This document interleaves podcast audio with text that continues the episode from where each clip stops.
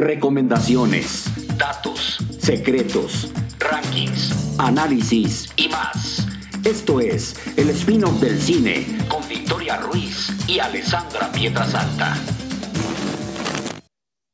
Amigos, estamos de vuelta, Victoria Ruiz y Alessandra Pietrasanta, en este, el spin-off del cine, y venimos de vuelta con una de las series más aclamadas, más habladas, más discutidas, con más teorías conspirativas del momento y yo creo que ya de varios años, ¿no crees, Vix? Esto es Squid Game, el juego del calamar, la nueva oferta que nos da Netflix este año. ¿Cómo estás, Vix? Te extrañé muchísimo, ¿eh? Ay, yo también. Después de no sé cuánto tiempo, al fin hemos encontrado un espacio. Pero primero que nada, quiero decir que llevamos un año del spin-off del cine. Muchas gracias si es que nos estás escuchando desde el capítulo 1. Y si es que no, de todas maneras, muchas gracias por, por estar con nosotros aquí una vez más. Y sí, Alex, o sea, la verdad que estoy súper impactada. El 17 de septiembre de este año se estrenó Squid Game y OMG con todo lo que está pasando, TikTok, todas las redes sociales están llenas de esta serie. Y es que,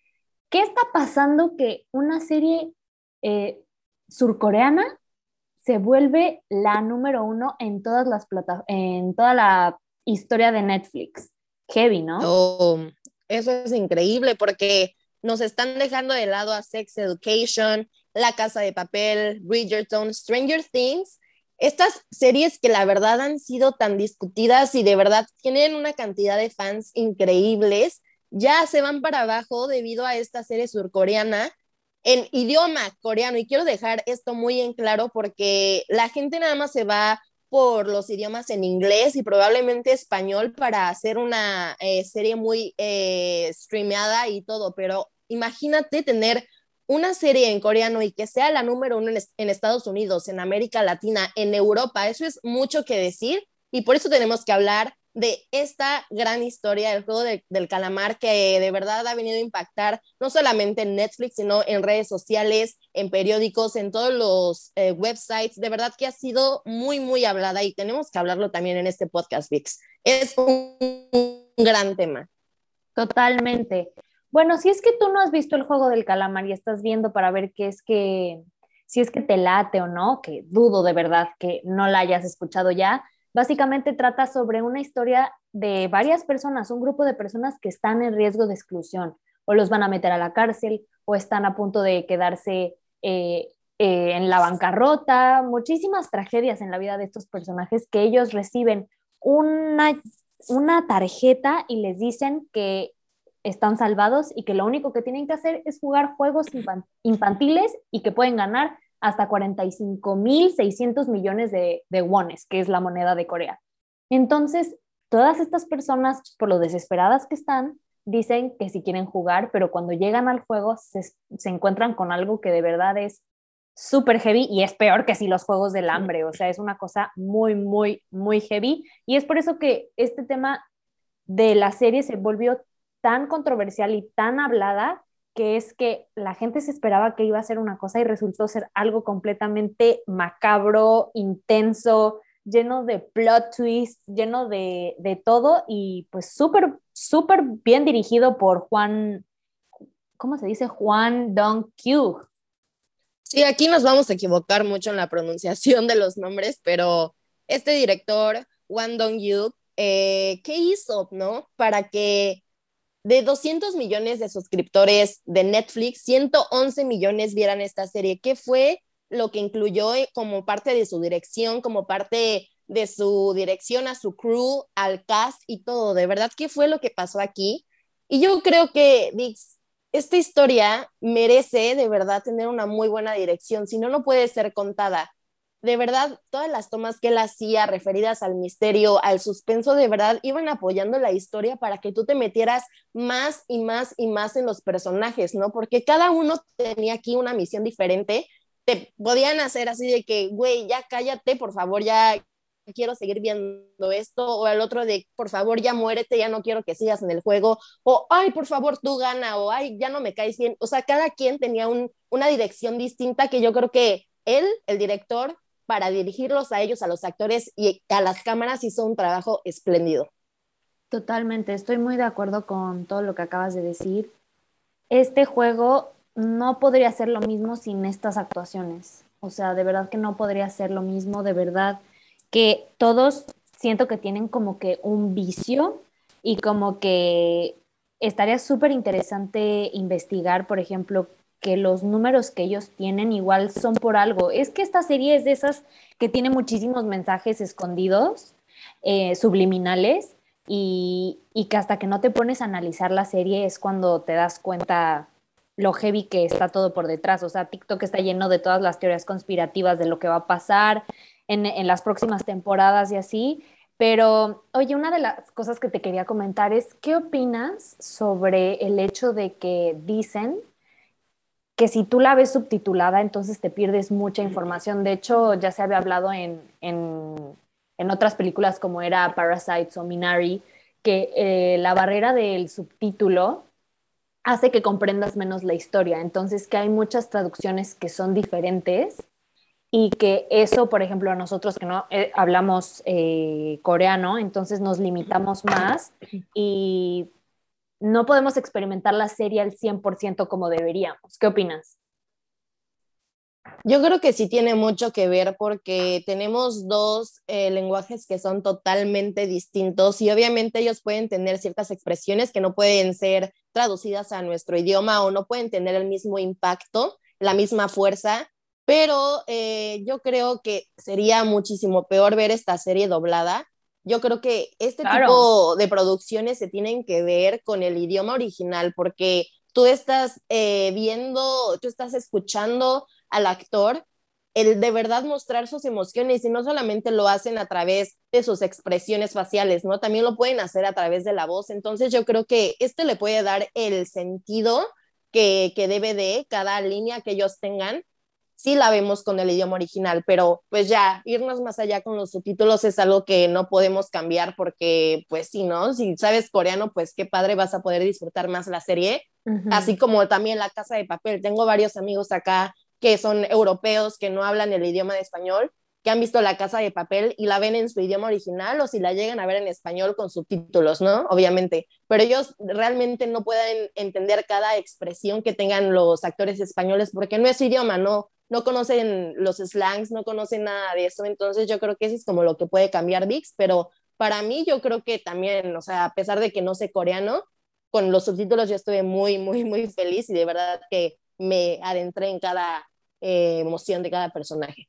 Sí, yo también estoy de acuerdo con eso y además, como dices, es una, es muy raro, de verdad es muy raro que todo, o sea, todo el idioma desde nuestra perspectiva, pero yo sí creo que gracias a todos a los últimos años que hemos tenido varias películas coreanas, el, el, mercado coreano está invadiendo un poco al mundo y yo creo que eso era lo que necesitábamos porque antes era puro cine en, en inglés y ahora siento que estamos teniendo nuevas personas que, que cuenten historias y además hasta tú con la serie siento que conoces más cosas que a lo mejor no te imaginabas, ¿no? Entonces, por ejemplo, todo esto que pasa en Squid Game de los juegos, el de el primerito, por ejemplo, que están corriendo, que el robot voltea, no sé qué, ese es un juego que tú y yo hemos jugado y que yo no me hubiera imaginado que en Corea también se jugaba, pero también hay otros juegos como el del, el del azúcar,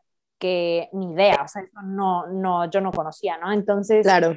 como que te va abriendo un poco los ojos de de cómo son las otras culturas y eso es a mí lo que me gustó. Más que la trama y todo eso, como que conoces otras cosas que pasan en el mundo y, y eso es a mí una de las cosas que más me gustó de esta serie y está súper bien desarrollada. O sea, todo lo que tiene que ver con el diseño de producción, que también comentemos sobre eso, los vestuarios están hechos de cierta manera, las figuras que se usan están hechas de cierta manera, el, el maquillaje, todo, ¿no? Claro, como tú ya habías comentado previamente, Vix, esta historia tiene mucho más que ver, eh, por ejemplo, lo que decías de los números, ¿no? ¿Qué, ¿Por qué cada uno tiene esos números? Yo estuve investigando y claro que tienen una razón de ser. Por ejemplo, sabemos que el personaje principal tiene el número 456, ¿no? Es el último jugador de de estos juegos tan estúpidos y tan mortales y absurdos. Él tiene el número 456, pero al principio de la historia, en el primer capítulo, él está jugando en una carrera de caballos y el premio es de 4.560 millones de wones. Entonces todos ahí tienen como que lo, lo enlazan y dicen, ok, estaba jugando hasta el principio, que tiene el número 456. Él fue el ganador de 4.560 millones de wones y tiene el número 456. Entonces, es ahí una, este, ahí como lo están relacionando los fans, ¿no? También, por ejemplo, el número 212, que era esta mujer que gritaba mucho y que estaba tratando de joder al otro, al otro hombre, ¿te acuerdas, Vix? El que quería matar a todos. Es que si digo los nombres de verdad que me voy a ridiculizar yo misma. Sí, sí, sí, sí. Eh, ella tenía el número, ella tenía el número 212 y en Corea ese es el número del ángel, pero ahí dicen como de, ay, qué irónico, ¿no? Porque esta era la mujer que trataba de, de representar el odio y la, la, traición y todo. Entonces ahí tenemos otra relación y el número 13 que también es del hombre que al final en el penúltimo juego estaba tratando ahí de ver si el vidrio eh, se podía parar en él o no. Él tenía el número 13. Entonces, eh, la relación que hacen es que, ok, el número 13 es como el número de la mala suerte, ¿no? Entonces, ¿qué, qué buena suerte tuvieron los últimos tres jugadores para que él fuera el que viera lo de los vidrios, pero qué mala suerte al final que lo tuvo que matar el otro. Entonces, estas son como las simbologías que le están dando los fans poco a poco Obviamente no sabemos nada por parte del guionista de, de, esta historia, pero sí se han tratado de hacer ahí unas teorías. No, o sea, buenísimas. Sí, es que sí, o sea, yo estaba segura que los números tenían que, que ver con algo de cada personaje. O sea, porque como dices, hay, hay ciertos números, como es el 13, que es conocido que es como que de la mala suerte, pero en la cultura coreana yo no sé. Entonces, por ejemplo, si es que el personaje, el ese que es el abogado, es el 218 y pues al final siento que él es el, o sea, es uno de los peores personajes, o sea, que yo, o sea, no es, no es malo el personaje, sino que más bien yo lo odié, o sea, era como que, ya, por favor, o sea, tan bien actuaba que yo lo odiaba, de verdad que lo odiaba. Entonces, o sea, siento que a lo mejor el 218 seguramente tiene una razón de ser, porque tal y así. Entonces son cosas que a primera vista no se sabe, pero que mientras vas investigando, te das cuenta de full cosas, o sea, tampoco vamos a hacer tantos spoilers para la gente que no ha hecho, pero, pero por ejemplo, em, el hecho de que estén los eh, guardias de rojo y los prisioneros jugadores de azul también tiene que ver mucho, por ejemplo, decían que con Matrix y no sé qué, y entonces que si el protagonista hubiera escogido el papel rojo, entonces él se hubiera, hubiera sido un, un soldado y no un jugador. Entonces hay muchísimas cosas que creo que eh, nos falta también por saber, la verdad. Sí, oye, y también ahorita que lo pienso, eh, Oil Nam, que era el anciano del juego, él tenía el número uno y que terminó siendo él, literalmente el creador de los juegos. Entonces puede ser ahí de que yo inicié estos juegos, entonces por eso tengo el número uno. Yo creo que cada cosa que tiene aquí Squid Game es algo que debemos de notar. Y otra cosa también es que, por ejemplo, en donde ellos dormían, no sé si recuerdan amigos que tenían unos mosaicos en las paredes. Y si, si ustedes se ponen a ver minuciosamente qué son esos mosaicos, son literalmente los juegos que jugaron en orden. Entonces, sí. en los mosaicos tú puedes ver el juego de Green Light, Red Light, el juego de los vidrios, el juego de, el último juego que jugaron de literalmente el juego eh, del calamar, Ajá. este, todos los juegos que se fueron jugando poco a poco estaban literalmente en sus narices y nadie se dio cuenta. Sí, no, de verdad que loquísimo. Y es que de verdad que sí tienes que ser alguien muy observador, pero es que también entramos otra vez a la cuestión de las limitaciones culturales porque si es que, por ejemplo, tú y yo no tuviéramos que leer los subtítulos, entonces nos daríamos cuenta de otras cosas que pasan por atrás, ¿no? Entonces siento que todo esto que estamos contando lo hemos, yo por ejemplo lo he visto en, en TikTok y es porque de verdad no me había dado cuenta, pero porque de verdad estás tan metido en el diálogo, o sea, que de, de repente me llegaba un mensaje y no podía, tenía que ponerle pausa porque si no empiezan a decir un montón de cosas y como pues no entiendes, entonces como que te pierdes, ¿no? Entonces eso es lo malo. Y también por, también por motivos del director, ¿sabes? El director nos podía dar unos, unos frames, uno, unas tomas un poco más eh, de close-ups o medium close-ups, o sea que realmente no podíamos ver un escenario totalmente amplio de lo que estábamos viendo, ¿no? De dónde estaban los actores. Entonces también es ahí porque te muestro, pero no te muestro. Y yo creo que, ajá, a pesar de las limitaciones culturales, pues también es parte como ahí del juego que están jugando también en, en, la dirección, ¿no? De que te voy a mostrar, pero no te voy a mostrar, para que te des la idea de que sí, pero, pero sí, y que tengas todavía la duda de que si realmente te estoy poniendo en tus narices lo que va a pasar toda la serie.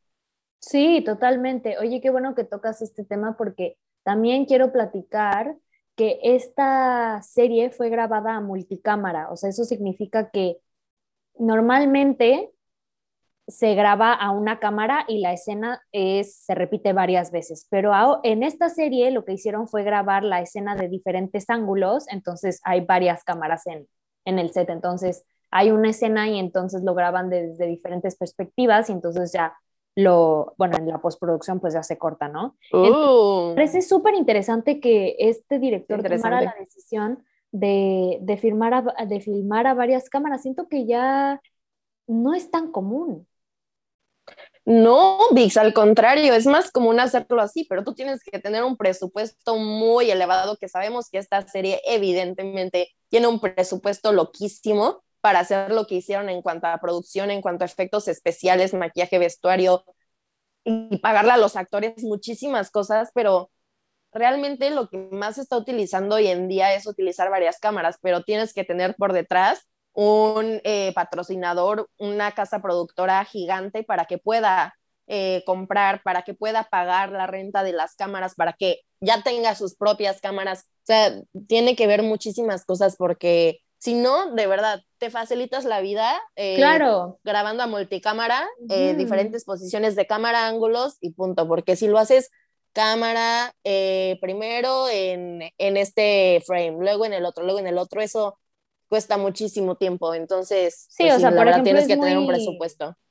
Es muy común, por ejemplo, que en sitcoms, en programas de televisión, noticieros y todo esto, talk shows, se use este tipo de, de, de formato, pero sí, o sea, totalmente, me pareció wow, o sea, que en verdad, la empresa productora es Siren Pictures y bueno, pues el distribuidor es Netflix. Entonces yo creo que ahí esta, esta, esta productora sí que le metió muchísimo. O sea, y eso que también fue un momento eh, que esta serie se grabó en pandemia. Bueno, se empezó a grabar en agosto de 2020 y tuvieron que parar la producción por, por COVID. Entonces creo que fue hasta unos meses después cuando reanudaron la, la producción. Entonces imagínate todo eso, el coste. O sea, no. Y a ver, Vic, ya pasando a otro punto, ¿cuál fue tu favorita actuación de todo el cast? Mm, ay, es que estoy... Difícil, difícil, ¿verdad? Yo creo que el del protagonista, la verdad, o sea, él sí está muy, muy heavy. O sea, siento que él hace mucho la serie. O sea, es un... Claro. Es una actuación brillante. O sea, no es mi personaje favorito, pero sí es, siento que es el mejor de actuación. ¿Tú? Ay, fíjate que obviamente él tiene que ser el mejor, ¿no? De, del cast, pero yo creo que yo me quedo con el que tú odiaste, con Chan Song-woo. De verdad que ese hombre, yo creo que cumplió su propósito en la serie. Primero, tú este, te quedaste con él pensando como de, este hombre sí los va a llevar eh, a su equipo a la final, ¿no? Pero tú vas viendo cómo se va desarrollando, pero se va desarrollando en, en lo malo, ¿no? Se va desarrollando en que se vuelve loco por el dinero, se vuelve loco por no tener que salir y probablemente ir a la cárcel, que de verdad le empieza a valer lo que son sus amigos en la competencia y hasta su salud mental. Entonces yo creo que ver esa transición de que él fue el primero de decir de que, bueno, podemos votar porque no se hagan los juegos y terminar en matar absolutamente a todo quien se le ponga en su camino. Yo creo que esa transición en su personaje fue muy buena porque al principio a mí me caía bien, de verdad que decía, es que este hombre es inteligente, este hombre va a llegar a la final, pero va a llevarse a todos a la final.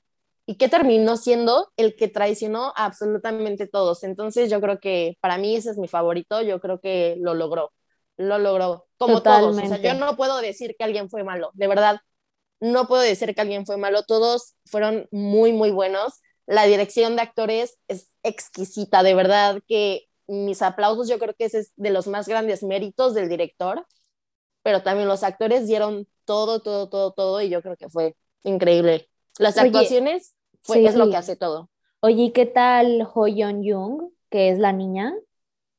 También, o sea, sí. o sea, ella es conocida en el mundo del modelaje, de verdad es, es una de las top 50 modelos del mundo, ¿eh? o sea, muy, muy heavy, pero también súper buena actriz, o sea, me pareció que lo hizo súper bien.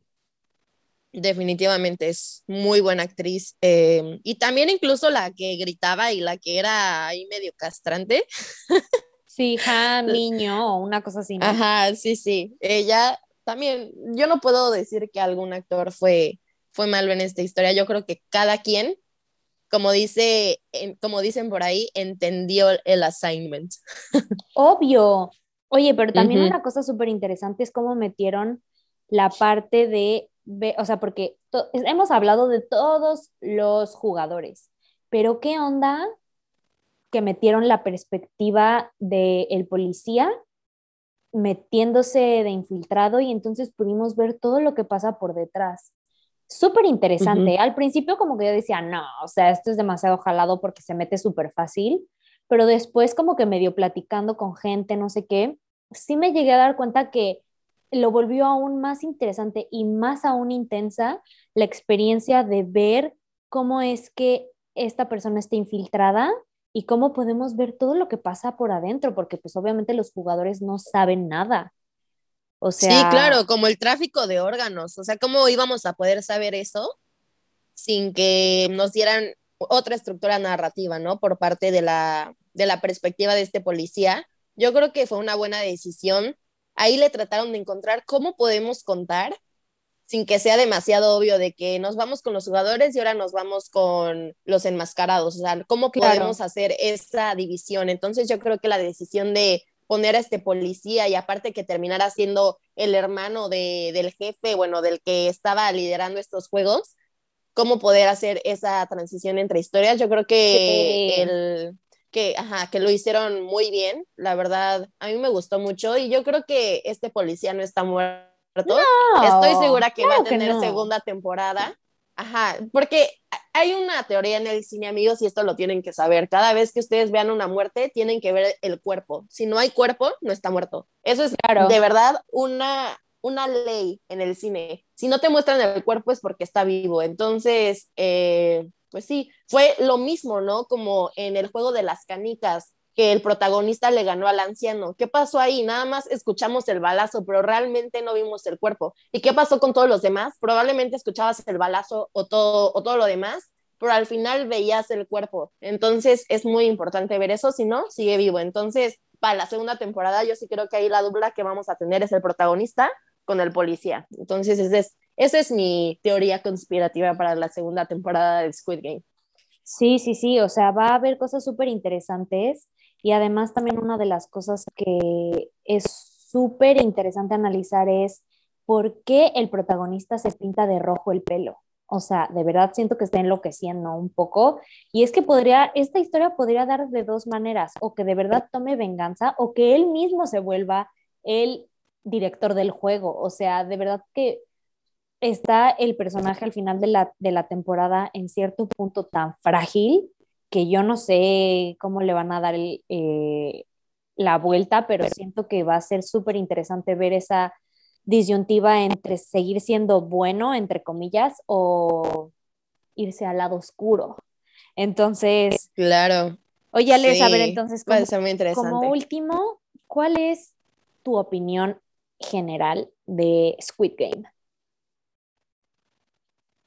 Mi opinión general es que es una de las mejores series que he visto en Netflix. Definitivamente se merece el primer lugar como la serie más vista en esta plataforma que ya sabemos todos que Netflix hoy en día es un monstruo, pero de verdad que le está apostando a producciones arriesgadas. Yo estaba enojada con Netflix porque había cancelado varias series que para mí tenían mucho potencial por hacer películas que de verdad ya no tenían para qué, por ejemplo, el stand de los besos, yo no entendí por qué tenían que hacer segunda y tercera y se gastaron ahí muchísimo presupuesto.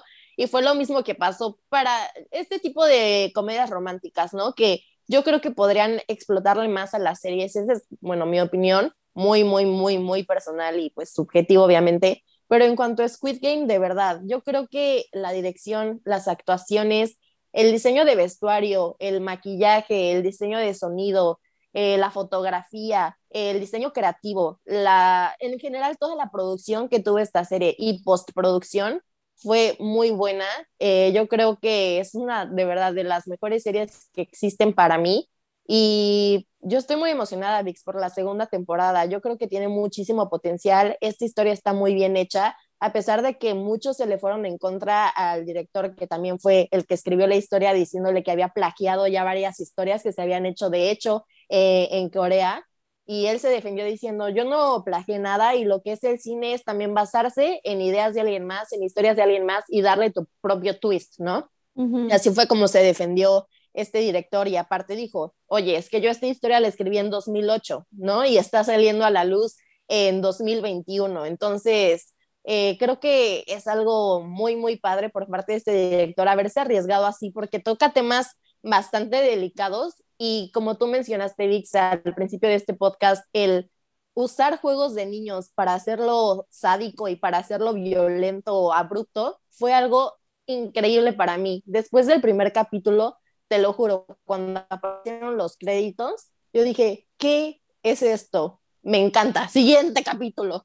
De verdad que para mí era la intriga de qué va a pasar en el siguiente, ¿no? ¿Qué juego de niños que yo jugaba y que yo me acuerdo que me divertía? Lo pude tornar así, ¿no? De verdad que me muestre lo malo de lo que puede pasar en un juego de niños. Entonces, mezcló tantas cosas tan buenas que le veo muchísimo potencial para más de una segunda temporada. Espero que no se vaya arruinando poco a poco, pero de verdad yo creo que es una historia que se le puede sacar muchísimo jugo. ¿Qué tal? ¿Tú qué piensas? Pues la verdad que yo siento que esta serie, exacto como decíamos, es encontrar en el lugar donde más inocencia hay, lo más mortal. Y a mí me gusta mucho y me parece súper loco cómo sacan lo peor de los seres humanos. O sea, lo hemos visto en muchas películas, pero siento que este es otro nivel por el mismo hecho de que están jugando juegos de niños y que, por ejemplo, los protagonistas, o bueno, los dos hombres, los, los, los principales eran niños y llegan a este punto en donde de verdad quieren quitarse la, o sea, quitarle la vida al otro, es una cosa súper, súper heavy que también siento que la psicología de los personajes es una cosa súper profunda. Entonces, yo es una serie que sí recomendaría, a lo mejor no a todo mundo, porque no a todo mundo le gusta este tipo de películas y este tipo de géneros, que es una cosa muy fuerte en donde te das cuenta que puede llegar a salir tu naturaleza salvaje. Y ese es uno de los temas que más toca este tema, como que hasta dónde estás dispuesto de doblar tu moral por un poco de dinero, ¿no? Entonces, yo me quedo muy satisfecha con esta serie. Igual estoy esperando la segunda temporada. Espero de verdad que no no la arruinen porque es que eso es típico de Netflix. O sea, siento que Netflix es una de esas plataformas que quiere sacarle tanto, tanto jugo a estas series por el dinero. O sea, esta es la Mm, la, la, ironía, quieren sacarle tanto, tanto dinero que empiezan a contratar guionistas eh, externos que no tienen nada que ver con la serie y se empieza a volver un desmadre, literal. Pero de verdad que es una de mis series favoritas del momento y es una, es, las escenas hacen que de verdad se te empiece a acelerar el corazón y eso es yo una de las cosas que considero cuando sé que son, bueno, aunque para mí son buenas, ¿no? O sea, que me empiezan a sudar las manos, que es como que no, no, no, y le empiezas a gritar a la pantalla. Para mí, eso, yo lo considero como bueno, porque me hace sentir cosas. Yo me emocioné, yo me enojé, yo lloré, yo lloré. yo es así, estuve ansiosa, yo me puse nerviosa, yo de verdad que sentí tantas emociones que no había sentido, yo creo que desde Dark, con una serie, sí. que por eso estoy diciendo que está increíblemente bien hecha, como está increíble bien, bien hecha Dark, también esta serie, de verdad que una serie que te pueda generar estas emociones, porque para esto es el cine, ¿no? Es contar historias, pero también generar emociones en, en el espectador. Y si te ocasiona eso es porque ya te ganó la serie y te ganó la historia, te ganó el actor te ganó el director, te ganó quien fuera. Y yo creo que lo cumple totalmente Squid Game. Y pues nada, VIX, 10 de 10. 100%. Pues muchas gracias por escucharnos, amigos. Ya vamos a estar cada semana otra vez con ustedes tratando de hablar de nuevos temas que les puedan interesar. Acuérdense que tenemos todas nuestras redes sociales donde pueden escribirnos para contar qué es lo que ustedes pensaron sobre la serie. También vamos a estar subiendo muchos datos curiosos sobre todo lo que es Squid Game y nos vemos en la próxima. Nos vemos la siguiente semana, amigos. Gracias por escucharnos.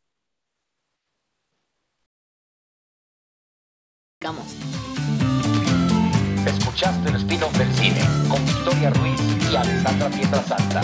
Episodio nuevo cada semana.